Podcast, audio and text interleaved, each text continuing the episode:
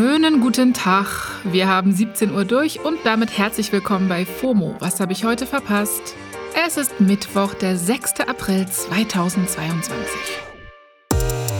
Mein Name ist Jasmin Polat und ich veranstalte gern mal LAN statt LAN-Partys. Da sagen alle in ihre Headsets den türkischen Ausruf LAN, also ey Mann. Heute geht es um doch keine freiwillige Quarantäne, Offliner und warum mich eine Good News aus Italien trotzdem ein bisschen schockiert.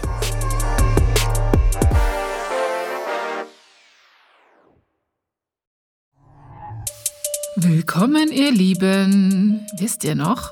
Gestern Gesundheitsminister und Twitter-User Karl Lauterbach hat gestern verkündet, dass die Quarantäne bei Corona-Infektionen ab dem 1. Mai nur noch freiwillig, dann auf fünf Tage verkürzt, aber dringend empfohlen ist. Doch nicht mehr. Gesundheitsminister Ed Karl Lauterbach hat nämlich gestern in der TV-Show von Markus Lanz und dann spät in der Nacht auf Twitter nochmal seine Entscheidung zur freiwilligen Quarantäne ab Mai wieder zurückgenommen. Und das hat meine Timelines nochmal richtig aufgewühlt. Lauterbach sagt, das sei ein Fehler von ihm gewesen und wäre zwar eine Entlastung für die Gesundheitsämter gewesen, aber eben das falsche Signal gerade. Hm, also alles wie gehabt.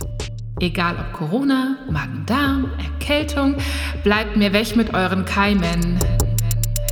Ja, was kümmert mich mein Geschwätz von gestern, ne?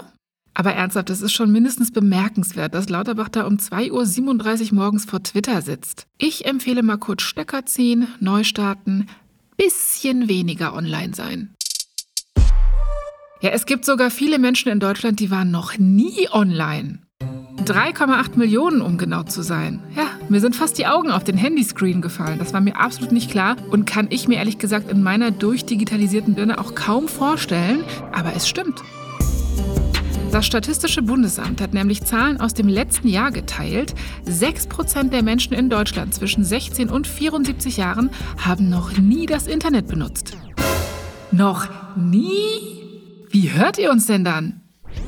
Aber im Ernst, je älter die Menschen sind, desto höher ist der Anteil der sogenannten Offliner. Bei den 65- bis 74-Jährigen sind ganze 21% noch nie durchs Netz gesurft. Was irre ist, weil ja spätestens seit der Pandemie viele Bereiche unseres Lebens mindestens auf dem Smartphone stattfinden. Ne? Also Impfnachweis, Google Maps, Online-Termine, dies, das, das geht ja nur mit Internetzugang. Jetzt gibt es bestimmt einige, die sagen, Deutschland ist ja, was Digitalisierung angeht, ohnehin auf kein Empfang gepolt, aber was diese Zahlen angeht, stehen wir nicht allein da. Irgendwie auch klar, weil Digitalisierung ist immer noch ein Privileg. Also, dass mich das so schockt, ist auch eine Art WLAN-Verwahrlosung von mir. Weltweit haben nämlich 37 Prozent der Bevölkerung noch nie das Internet genutzt, wird geschätzt. Das wären rund 2,9 Milliarden Offliner weltweit. Trotzdem, irgendwie krass. Frag mich, wie es denen geht. Hoffe gut. Aber bestimmt. Zumindest größtenteils. Die sind ja auch nicht auf Twitter. Auch aus der Kategorie News, die mich ein bisschen schockiert haben, dabei sind sie eigentlich gut. In San Marino, einem Ministaat in Italien, wurde das erste offen schwule Staatsoberhaupt gewählt. Das wäre bei uns sowas wie unser Bundespräsident.